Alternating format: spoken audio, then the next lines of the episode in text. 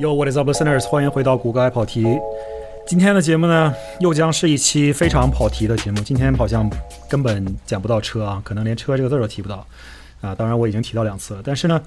今天的内容呢是一期我临时准备的内容，因为最近上一次刚好聊了《Succession》，也就是《继承之战》这一部美剧，HBO 推出的美剧。然后呢，刚刚过去的周日呢，这个美剧的第四季推出了第三集这一个最新的更新。这一集推出之后呢，感觉。可以说是在整个美国的娱乐圈，包括所有的观众同心中，或者是网络上，整个不知道大家有没有听过一种说法，就是说某一件事情发生了，它 break the internet。我觉得这一单集第四季第三集，可以就是说是一集 break the internet 的一个电视节目，啊，非常的神奇，非常的怎么说呢？惊艳。这一集的内容呢，我相信。看过的人到这个时候应该已经看过了，甚至可能看过很多遍了。如果没看过的人呢，我现在想跟大家提醒一下，接下来讨论的内容可能会有严重的剧透。再提醒一下，重要事情重复一遍：如果你没有看过这一集，并想要看这一集的话，希望你接下来的节目不要听。本期节目呢，全都是关于《Succession》第四季第三集的一些讨论，以下会有很严重的剧透。如果你没有看到这一集的话，请在这一刻就停止收听本期的节目。OK。那这个 disclaimer 说完了之后呢，我们讨论一下这一集的电视吧。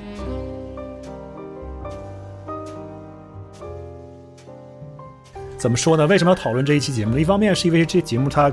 本身很好，另一方面这里面确实有很多打动我的地方。呃，想跟大家讨论一下，而且很精彩，你知道吧？我这个人虽然不是特别愿意跟别人去讨论、去复盘一些事情，我这个人其实就对于重复一些已经经历过的事情呢，不是特别特别感兴趣。当然，做了播客之后呢，很多时候分享这种东西就变得不一样了。感觉如果让我跟一个朋友面对面去复盘这样一件事情，可能会这个稍微有一点点的困难。但是当我一个人在这里做一些这种反思啊、回忆啊，或者这种 reflection 的时候，然后讲给大家听，这个现在并不在我对面，并不在我眼前的一些朋友，而是在电波的另一边，将在接下来的可能几个小时之后，等这个节目上线之后才会听到的朋友。在这种情况下呢，反而我觉得分享的欲望可能更强烈一些。那么这一集的剧呢，叫做《Connor's Wedding》，翻译过来就是康纳的婚礼。Connor 呢，就是整个剧的。家庭当中的大儿子，也是离整个这个家族生意呢最远的一个儿子。他找了一个非常年轻，比他年轻二十岁、二十多岁的一个女朋友。现在他要结婚了。那么这一集呢，就是讲他举办婚礼这一天发生的事情。呃，HBO 可以说是有着非常光荣的婚礼传统啊。一般好的电视剧在 HBO 上面演到婚礼的时候，通常都不会是什么喜事儿。相信大家看过《权力的游戏》的时候。呃，都应该知道血色婚礼当时发生了什么。那么这一集显然没有那么血腥了，只不过这一集呢当中也存在着很沉重的一个话题，那就是死亡。而且死亡的人呢是整个这个剧中非常非常重量级的一个人物，就是 Logan Roy，可以说是我们可以把它界定为这个剧中的一号反派人物吧。虽然这个剧中并不能严格的说有任何的反派人物，但是剧情冲突当中更多的是由 Logan，也就是这个父亲的形象和他的三个孩子，也就是 Kendall、Roman 和 Shiv。呃，当然包括第四个孩子 Connor，也就是他的大长子，这些人之间的矛盾冲突来演的。如果没有这个对立面呢，这个剧其实本身是不成立的。别忘了，这个剧本身就叫做 Succession，Succession 就是继承的意思。那如果被继承的人没了，那你继承的是什么？接下来要怎么样继承？呃，这也是为什么这一集结束之后呢，接下来这个剧真的就会非常的点题，而且展开的将会是非常的有趣，因为我们现在谁都不知道。过去呢，一直都假设说大家哦，可能 Logan 快要离开这个公司了，不管是辞职也好，退休也好，还是真的死了也好，这个话题呢一直在这个剧的，它虽然说是这个剧的标题，但是它却一直在这个剧的边缘的范围上去在盘绕，并没有真正的成为这个剧的一个聚焦点。而现在呢，这个事情变得非常的真实，就是 Logan 真的没了，整个公司突然就会发现，哇，现在应该怎么办？在这一个事情发生的这个应急处理的接下来这一段小很短的几个小时之内的一天当中的时间之内呢，就是发生了今天这一集故事的所有内容。这也是为什么这一部剧在演技再去这一集再去表现死亡的时候表现的好，就是他把这个东西表现的非常的真实、自然。而且非常的细腻，就是不像是很多那种大家常见的那种死人死了的剧情，就说啊有很多机会让你去遗言，有很多在病床上，在病在最终临终的时候的一些对话或者怎么样的。这个剧的设定就是，By the way，这是本季第三集哦，别忘了这一季还有很多很多集，还有七集，也许还没拍呢，这大结局还没还还远远没有到呢。刚刚第三集就已经把第一号反派人物给弄死了，这个编剧写的其实也是非常的大胆的，这也是这个剧非常怎么说清新脱俗的一个地方吧。啊，我用脱俗来形容这个剧应该一点也不过分。那么说回 Logan 的这个死亡本身呢，就是一个很突然的事情。他最后说的，他在死之前最后布置下的一些任务是：第一，让 Roman 去跟法务部的总监 Jerry 说，哦，我们要把你炒掉了，给你提前的一个通知，你要自己留心。Logan 还吩咐 Tom 和他的手下另外一个法务部的人叫叫 Katerina，说我们接下来接下来会更加的 aggressive，我们在生意上要更加的 aggressive。这是这一整集当中 Logan 说的最后一句话，他都是在说关于一些生意上的事情，而且他还在去。就是怎么说呢？还在去玩弄这个 Roman，还在去测试他，还要想知道 Roman 是不是真的跟他在一起，跟他在一条阵线上。因为 Roman 这个时候其实已经打算有一点点要倾向于他的父亲了，有一点背叛他的呃哥哥和姐姐了。那么在这样一个背景下，他就突然死了。而这个死亡之后的这一些细节呢，情节的处理呢，其实也非常的，就是非常的真实，感觉。他的时间，甚至你感觉他是跟你在现实生活中时间，甚至可以是接近于一比一的这样一个比例在在度过的。虽然他不是严格这样成比例的一个时间在度过，剧中的时间显然过得更快。但是你因为演绎出了这么多的细节，这么多的对话，这么多他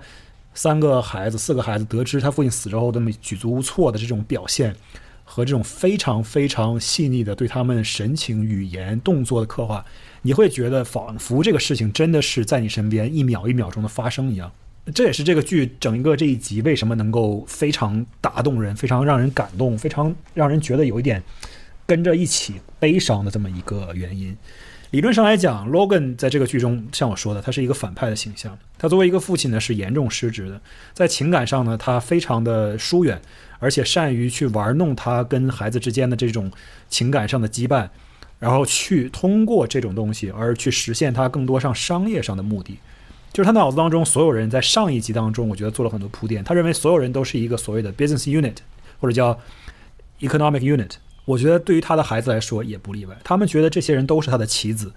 怎么样能够实现他商业利益上的最大化，实现他自己权利和他自己的这种欲望上的最大化，才是他生存存在在这个剧中的意义。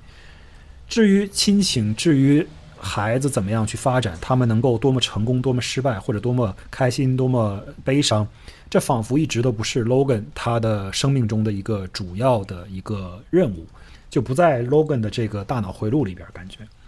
那么今天这个事情发生之后呢？首先是他的孩子的反应就非常的激烈，激烈的点在于不是他们非常的暴力的去表演自己多么的悲伤，或者是多么的惊讶，或者是多么的痛苦，而是。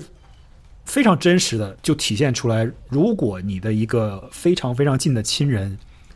突然就离世了，而且他离世的时候不在你身边，你跟他之间的联系就只有通过一条电话，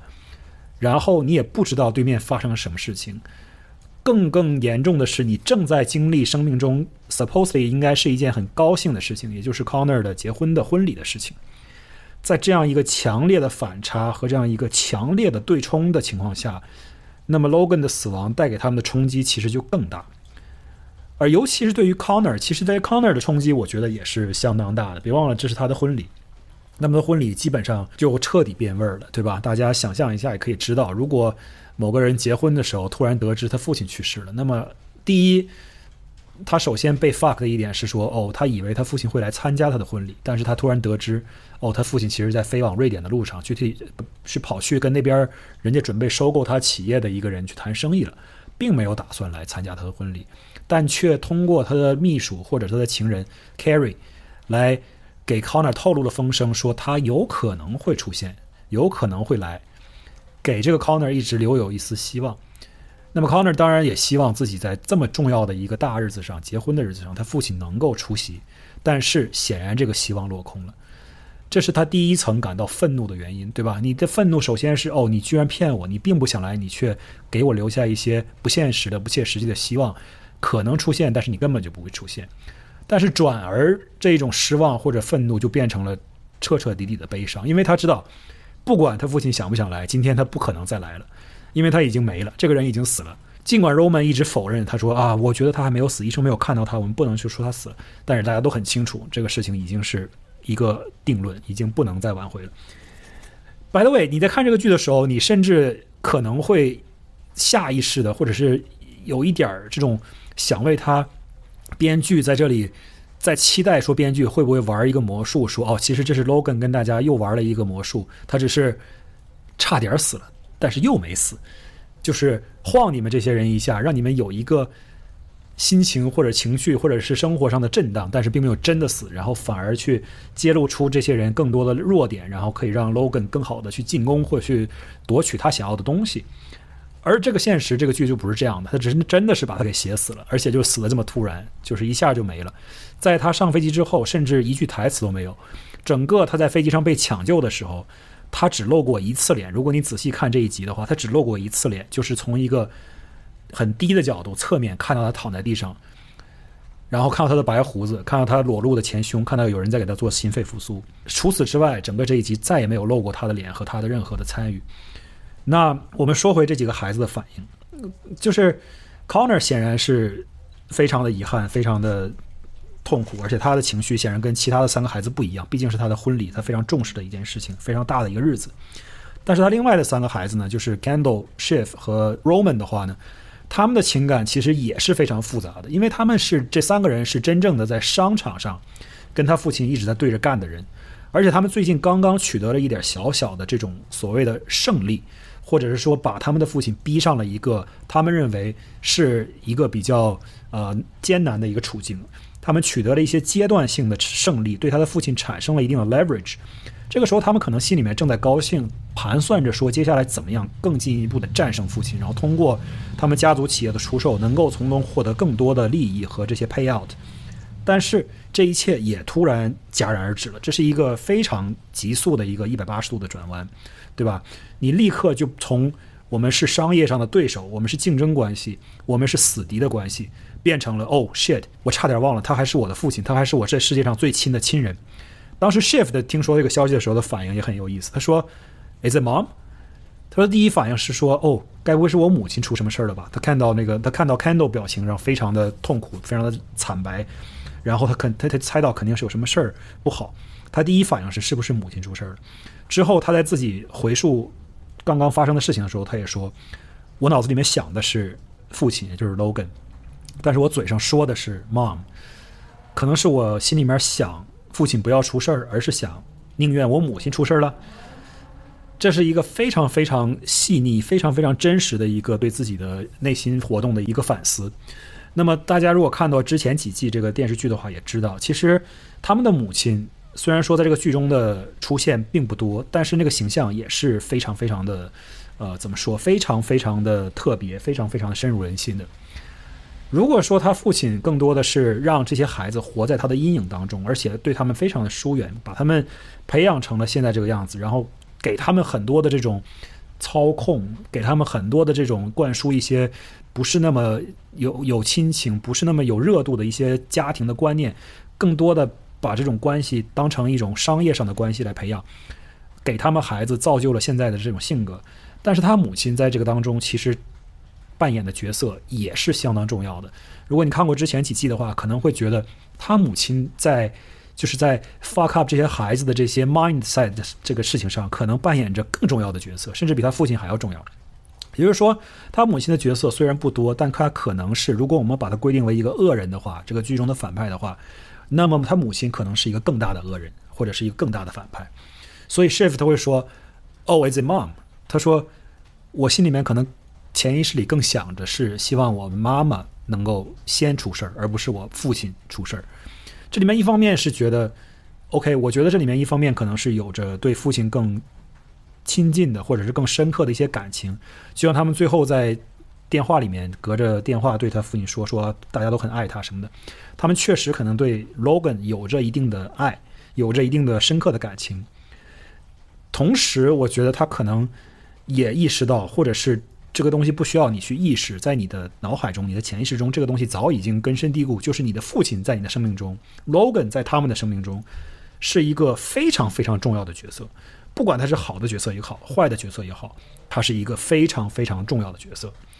而且，这个角色一旦没了，就好像古代的这种神话故事里面说，David and Goliath。David 显然是一个。想要跟巨人歌利亚斗争，不停的去反抗的这样一个角色，他的整个生命的存在的意义，仿佛就是要去斗争，跟这个格莱亚去斗争。假设如果 David 没有了格莱亚，那么他的生命是不是突然就变得没有了意义？对吧？这个里面的对立和冲击，它是一定要存在的。如果你没了对手，而尤其是在他们把生命中如此多的时间和精力去放在怎么样在商场上战胜他父亲这件事情的时候，如果你的对手突然没了，你会不会心里面突然觉得非常的空落落的？并不是说这是一种自然而然的会产生悲伤的一种情绪，但是我只想强调的是，他的父亲在他们生命中是非常非常重要的一个角色。然后我们再说回这里面的演技，首先。我觉得我可能也不需要再去重复，或者我也没有能力用我的文字去重复他们这几个人演的有多好。但是呢，不得不去表扬一下他们的表演，实在是非常的细腻。我觉得这里面我最欣赏的可能是，我觉得这么说吧，这里面他们四个人演的都很好，但是呢，他们有不同的一些风格。他们对于这些演员啊，就是。Kieran Culkin、Sarah Snook，还有 Jeremy Strong，他们几个人对于他们的角色把握实在是太精确了。我觉得，尤其是 Jeremy Strong，他自己在采访的时候他也说过，他说我自己在演这个角色的时候就不会从这个角色里面出来。他是一个非常非常投入的演员的这么一种演戏的方法，他就会说我一直就会保持 Candle 的这样一个姿态和这样的一个角色。所以演这个戏的时候，对于他们几个人来说，其实也是对于真实的演员来说也是挺痛苦的，因为他们很难从这个剧里面走出来，从这个情节里面走出来。就是这个演员演到这样一个程度，演了这么长的这个剧，演了四季这么多年，包括跟 Brian Cox，包括跟就是 Logan 的演员合作了这么这么久，他们当中的一些 dynamic，他们当中的一些背景故事，他们当中的一些人物关系，仿佛都已经深深的刻入到了这些演员的骨髓当中，他们甚至。都有一定程度上觉得哦，我自己就是 Shift，我自己就是 Candle，我自己就是 Connor，我自己就是 Roman。这里面就会变成一种将虚拟和现实他们之间有一点，他们之间的这个墙啊，就会有点变得很模糊，这个界限就被打破了。但是正因为是这样，他们的演绎呢也就非常的真实，非常的就是入木三分，对吧？Sarah 呢，她的表演是一个。有一定程度上，我觉得他的性格也是这样的，相对来说比较直给的，他并不是很收着的，而且他毕竟是一个女性的角色，在这里面她表现出来的这种女性独有的一些反应，也是很真实、很贴切的。然后 Candle，他这里面的反应。除了他一开始的这种受到惊讶，然后想要去控制全局，想要去安排医生，想要去打电话给找一些帮助什么的，让这些呃飞机能够安全的把他父亲飞回到机场降落，他当时也是非常的无助，他想要 take control，但是他知道他离得这么远也没有办法 take control。他跟 Frank 在电话里面说说就 tell the pilot，就告诉这些驾驶员，just do it，do it right。他已经没办法去指导别人，他也知道自己没有办法去指导别人怎么样开飞机，而且人家开飞机开回来这件事情上，没有什么事情是需要他去指导的。但是他真的非常想要去掌控这件事情的发展，知道每一个事情发展成什么样的所有的细节，他想要去给这样一个指令，但是他不知道如何去给这样的指令，他最后只能说是 do it right，right。而且后来 Candle 的反应也很有趣，他慢慢的、慢慢的经过了这个几十分钟的这样的一个。呃，十几分钟，将近二十分钟的这样的一个呃悲伤、痛苦、惊愕这样的一个过程之后，他可能是三个 you know 孩子当中第一个脑子开始转的，进入一个商业的这么一个策略性的思考的一个模式的人。因为他说，我们接下来要给父亲办葬礼，我们要他这地方还说了一个非常非常典型的 Candle 会说的台词，他说。我我 do a funeral off the shelf。Reagan's with some tweaks，就是说我们可以借用里根，也就是美国前总统葬礼的一些安排，然后进行一些我们自己的改变。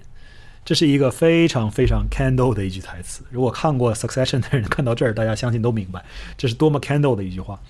然后他说了本剧当中他脑子非常清醒，就是让他周边的人也能够立刻 focus，能够集中精神思考现在当下最关键的事情的一句话。他说：“What we do today will always be what we did the day our father died。”他就说我们今天做的事情将会被记入史册，记载在所有的国会的议程当中，会记录在我们董事会的议程当中，会发布在 investment 这些我们公司上市公司的财报当中。我们今天做的事情，永远将会被记住，是我们父亲去世那一天发生的事情。所以等于说是一语点醒梦中人吧。这句话是非常非常的怎么说精炼，而且呢非常的有效。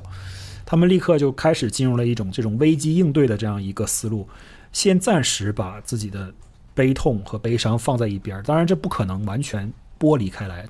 但是与此同时，这几个人又不得不去。从事一些危机公关，或者是这种应急处理，对于商业上的应急处理。如果你想象一下，美国假设美国有，呃，因为他这个人的这个故事中设定，他们公司的这个规模之大，你可以把它想象成美国的 C N 或者是 Fox，right？你假设其中任何一家媒体大亨老板突然去世了，这对于整个这个市场，对于这个公司，包括对于。整个美国商业界，包括美国政界，都是会有非常非常大的一个影响。他们所面对的事情，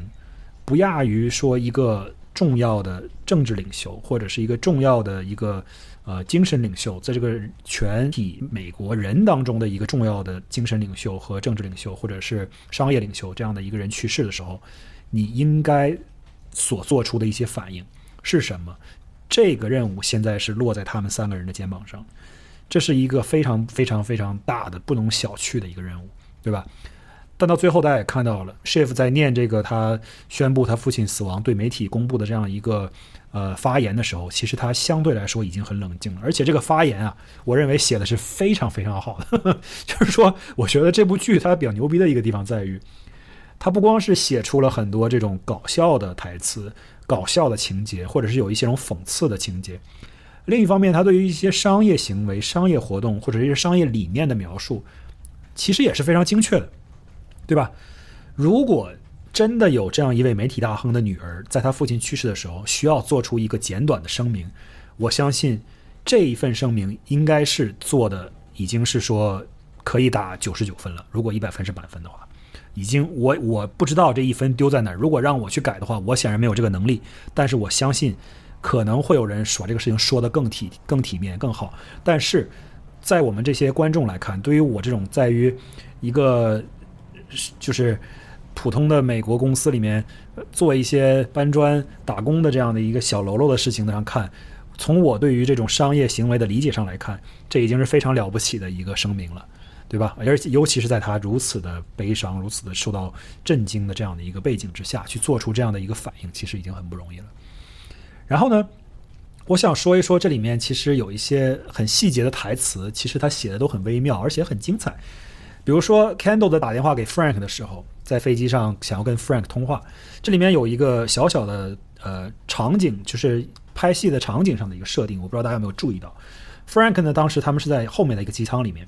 然后 Logan 的尸体呢，其实是躺在前面靠近驾驶员位置的一个机舱里面，因为他刚刚从厕所里面出来嘛。然后他是躺在过道上的。然后 Logan 不是，然后 Candle 跟 Frank 对话的时候说要求通过 Frank 跟这个机长对话。那么 Frank 就不得不穿过这个机舱，然后从 Logan 躺在地上的尸体上跨过去，走到前面靠近驾驶舱的位置。这样的一个动作，其实大家可能觉得不以为然，在电影中、电视中是一个很简单的动作，你只是走了几步路而已。但是假设如果你是 Frank，你有没有想象过这是一个多么让你难受的一个动作，多么让你不适的一个动作？你必须要在一个敞胸露，就是他 Logan 首先没有穿上衣，因为人家在做心肺复苏，然后电击什么的。然后他已经躺在地上没有了意识，甚至可能已经死了。而且他是你的老板，跟你工作了几十年在一起，又是战友又是老板，而且关系也很复杂。因为之前显然 Logan 也对 Frank 有很多不好的地方，对他也有很多这种抛弃啊、背叛啊什么的。后来把他招回来了，但是你想象一下，你必须从这个人身上迈过去，然后走到另一边。这也是对你其实心理上挺大的一个打击吧？我觉得这是一个就是很很难的事情，这是一个细节。我觉得我看到了之后觉得挺有意思的。然后再接下来说 Frank 跟 Kendall 的这一番对话，Kendall 就说：“我一定要跟机长对话，我要跟机长对话。”然后 Frank 就说：“不，他你不信，你现在不能跟他对话。”然后 Kendall 就坚持，然后 Frank 就生气了，但是他强忍着把自己的这种激动的情绪给压了下去，然后拍了一下这个飞机的这个机舱的这个门板，然后就说。非常冷静的说，这时候他已经把情绪给压下去了。这时候就是他说：“他说 He's flying the plane, son. He cannot talk to you。”这里面的用词也是很考究的。他可能唯一一次，第一次可能也是唯一一次跟 Kendall 说，称呼他为 son。啊，如果一个年纪比较长的人跟一个年纪比较轻的人，大家会比较亲切的称呼说 son，就是说你是个年轻人或者是孩子。对吧？我们中文也是这样的，因为大家比较长辈的一些比较亲近的人都说孩子啊你怎么怎么样。但是呢，这个称呼显然之前从来没有出现过。那这个时候他这样说呢，显然有很强力的这种安慰的作用和镇静的作用。他就说，意意就是意思就是说，我现在是掏心窝子的跟你讲实话，就是说你现在什么都做不了，你就在那里等就行了，你不需要再去。强调一定要跟机长去对话了，这个事情你能做的是很少。我知道你很着急，我知道你很想知道现在是当场发生什么事情，但是真的没有什么你能做的，孩子。那么这句话其实听的也是挺触碰到我的，也是挺感动的。还有一些什么样的台词呢？作为 Succession 呢，自然少不了一些比较搞笑的台词，必然少不了一些这种非常不合时宜的笑话啊，开玩笑的话。那么这里面当中呢，也有几句，比如说。这个 Tom 在看到了这个 Carrie 第一次，Carrie 在飞机上前段时间，在这个剧的前半部分一直没有出现啊。然后他们几个公司的这个高层在机舱里面开始讨论怎么样应对，怎么样去应对媒体，怎么样去公布这个 Logan 死亡这件事情的时候，Carrie 突然从前面的机舱里面蹦出来，然后感觉像是那种吓得得了失心疯一样，表情非常不正常，而且在笑。然后就说 This is some crazy, this is really weird, this is some crazy shit。后来他们就不得不让他先去休息，让他安静下来。然后接下来 Tom 就说了一句非常经典的台词，他就开了一个非常不合时宜的玩笑，但是这个也是非常 Tom 会做的一件事情，非常典型的一个 Tom。他就说，他说 Judging by her grin, it looks like she caught a foul ball at Yankee Stadium。意思就是说，What the fuck？说看他笑成这个样子，以为他在不知道的人还以为他在他妈的那个球场捡在洋基球场棒球队，美国的纽约的棒球队，以为他在洋基球球场捡到了一个呃被打飞的棒球呢。意思就是说像小孩一样笑这么开心，呃，这也是非常非常非常恶毒的一句话了。我觉得人家的领导，包括你可以理解为是 Carrie 的这个情人。或者是，呃，将来可能出现的一个丈夫的情况，我们不知道将来他们会不会结婚，但是他们看着可能是朝这个方向发展。他这样的一个情人突然死了，然后他的反应是如此的笑的如此的让人惊恐，所以也是让人很意外。也 Tom 这个时候做的这样的一个反应呢，也是非常符合 Tom 这人的性格，也确实挺好笑。而且这里面好玩的台词呢和经典的对话还远不止以上这些。包括在 Connor 得知了自己父亲去世之后，跟他的未婚妻 Villa 对进行的一番对话，也是眼神里面充满了这种深深刻的感情，而且这个感情呢，就是在怎么说？有的时候人说酒后吐真言，但是这种情况下可能比这个酒啊来的更要厉害，对吧？你的一个亲人突然去世了，你突然就会有一个很。呃，警醒的这样一个瞬间，让一切都变得非常非常真实，非常的清醒。他的眼睛中表示出来的这种情感也是非常真实和透彻的。他就现在想说，我跟你现在说的所有的话都是非常认真的一些话，呃，我完全没有任何的掩饰，或者是有任何的这种委婉。我现在说出来的话都是我此时此刻心里面真实真实的想法。所以他们两个人的一些对话呢，到后来也变得非常的有有一些很耐人寻味的地方。然后这里面还有一些更搞笑的细节，我不知道大家有没有注意到。比如说 Roman 在婚礼开始之前还给他老爸打了个电话，但是老爸没接啊，因为他这个时候刚刚把这个坏消息告诉了 Jerry，就是说将来他想跟他可能 Jerry 可能会被炒。他告诉完了这个消息之后呢，他就想跟呃 Logan 也他父亲确认一下，他到底是不是在玩弄他，还是说这个事情到底想怎么样做，为什么要让他做这件事情？然后这个语音留言呢，最后就变成了。呃，Roman 管他老爹叫做 Count，Count 大家都知道，这显然是英语单词中一个比较 比较犀利的一个骂人话了。然后等到后来，他也不知道他父亲有没有听到这一则留言，看到这则信息。呃，这一切都没有办法再去发再去就是证实了，因为他父亲已经去世了。呃，他也就是留了一个非常大的遗憾，他就后面也一直在说说哦，我最后跟他说的一句话在电话中的留言，居然管他叫一个 count。所以说，这也是一个很有意思的一个细节。嗯，怎么说呢？我刚才说了很多，就是关于这几些人物的设定和他们对话与这个人物的这种相符的程度之高。从另一个侧面上来讲，你甚至可以去理解为说，他们现在所经历的事情呢。他们现在所经历的情感，或者经历的一些他们所要面对的一些问题呢，其实你可以把它归结为是他们性格所致，或者你说的更不好听一点，可能是他们有很多作茧自缚或者自作自受的地方。但是，毕竟这部剧的设定就是一个很巧妙的这样一个大家庭、家族企业的一个设定，而且它剧的冲突就在于这个父亲的角色如何在商业上多么的成功，但是在生活中多么的失职。这个呢，才是这个矛盾整个剧的矛盾之所在。那么，像我说的，在第三集的时候就把一号大反派给删除了。整个这个编剧呢，应该说是非常的勇敢和大胆的。而且你会很难不去进行一些这样的联想。你看到他死的时候，没有任何人有机会跟他告别，也没有任何人有任何的机会去挽救他。虽然他有私人飞机，虽然他的儿子在一个豪华的游船上举办的这种非常风光的婚礼。但是，当死亡来临的时候呢，这个东西对于所有人都是很公平的，啊，大家到最后都面临着一个最终的结局，而谁也没有办法逃离这件事情，呃，而且很多现实中的离别、生离死别，你不管是大富大贵的人家也好，还是说平常的人家也好，很多时候的生离死别呢，往往你确实也没有那么多机会给你进行告别，嗯。而在这之后呢，你就不得不去面对这样的一个呃结局，或者是去承受这样一个后果，呃，就是你心里面知道这里面其实有很多的遗憾，有很多话没有说，有很多事情没有做，呃，甚至像《Succession》里面这种说的，有很多仇没有报，他们都说虽然我没办法原谅你，但是我依然觉得很爱你，希望你不要死。就是他的孩子对他父亲最终的一些呃对话和一些相当于嘱托吧，呃。这种事情在现实生活中也经常会发生。从我个人的角度来讲，我觉得也会联想到，比如说一些长辈去世的时候，毕竟并不是每个人都有机会能够所谓的在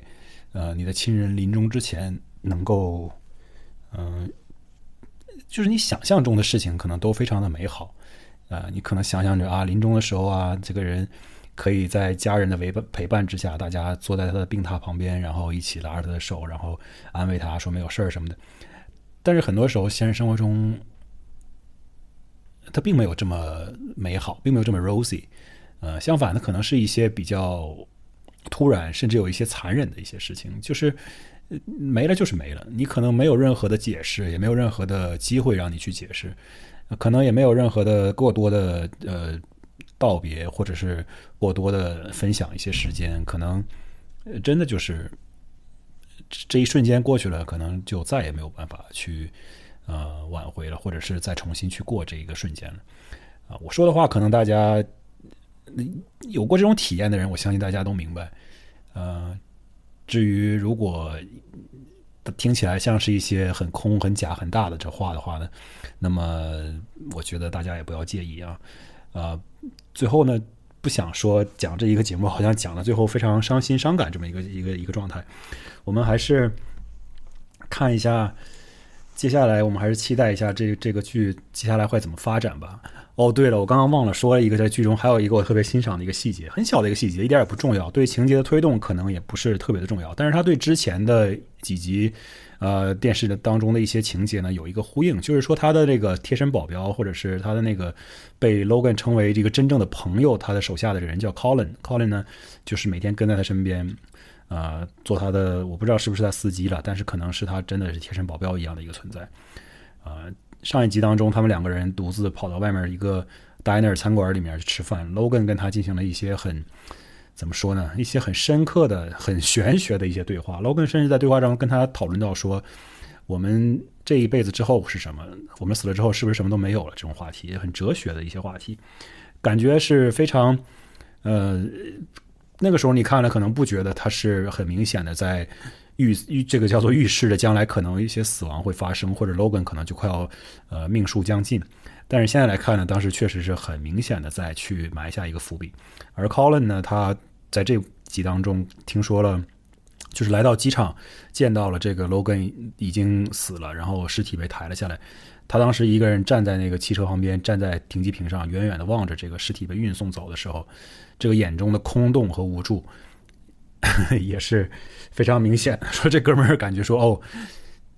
你们这些人可能非常的情感非常的复杂，对于 Colin 来说，其实他的情感相对来说就简单很多，单纯很多。他就说，